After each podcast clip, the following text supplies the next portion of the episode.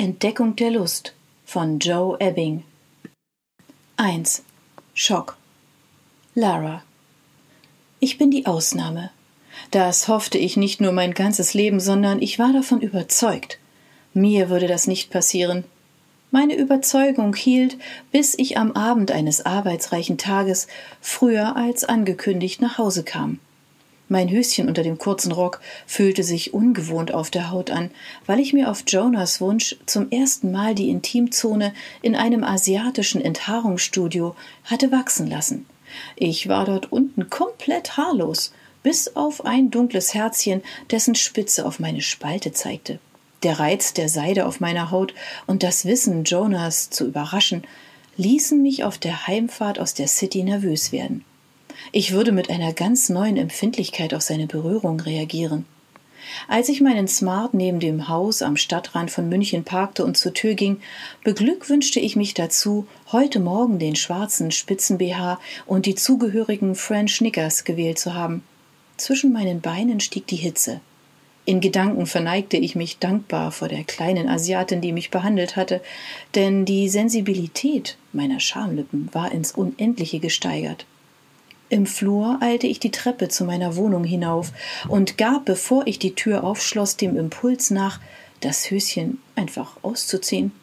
Ich ließ es in der Handtasche verschwinden und bedauerte kurz, dass ich keine halterlosen Strümpfe trug. Aber nun, meine Beine waren ja genauso seidig glatt wie der gesamte Rest meines Körpers. Erwartungsvoll stieß ich die Tür auf und erstarrte. Das erste, worauf mein Blick fiel, waren die Beine einer Frau und der Kopf eines Kerls dazwischen. Das erkannte ich im riesigen Garderobenspiegel. Darin spiegelte sich mein Bett, weil die Schlafzimmertür offen stand. Noch bevor ich ganz begriff, was meine Augen erblickten, verriet mir meine Nase, was vor sich ging. Ein schwerer, süßer Duft hing in der Wohnung, ein Duft, wie er sich nur bildet, wenn hm, meine Gedanken hängten sich an dieser Stelle auf, doch was meine Augen sahen, vervollständigte das Bild.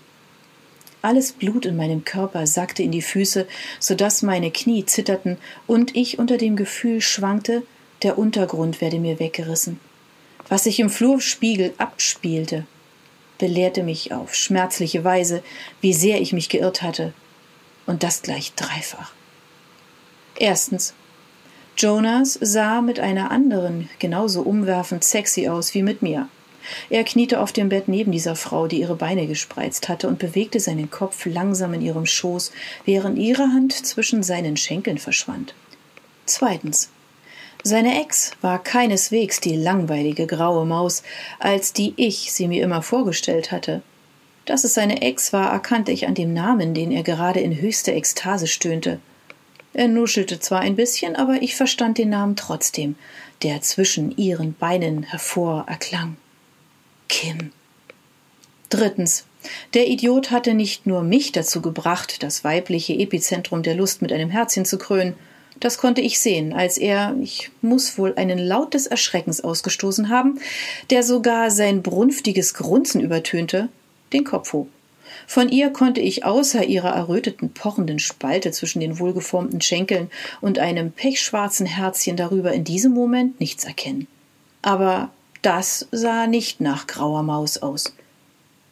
Oh, es, es ist nicht, was du denkst, stammelte Jonas kurz darauf. Ich starrte ihn an. Das war gelebte Satire.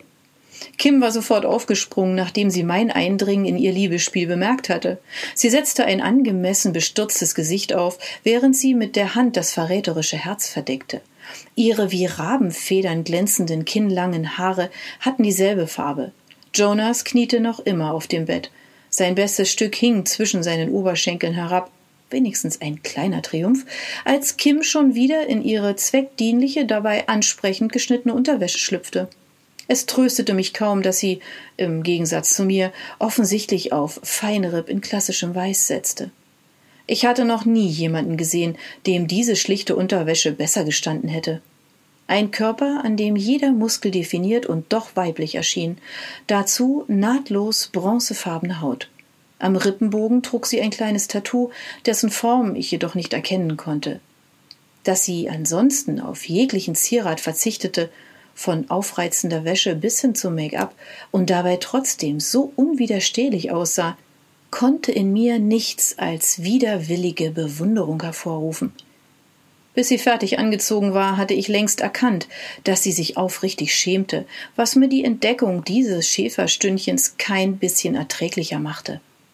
Das Wissen, dass sie diejenige Frau war, mit der Jonas vor mir über zehn Jahre zusammengelebt hatte, setzte mir unerwartet heftig zu, denn das Spiel, dem die beiden sich gerade vor meinen Augen hingegeben hatten, hätte eher auf eine ganz frische Liebe schließen lassen. Mein Inneres war durcheinandergewirbelt.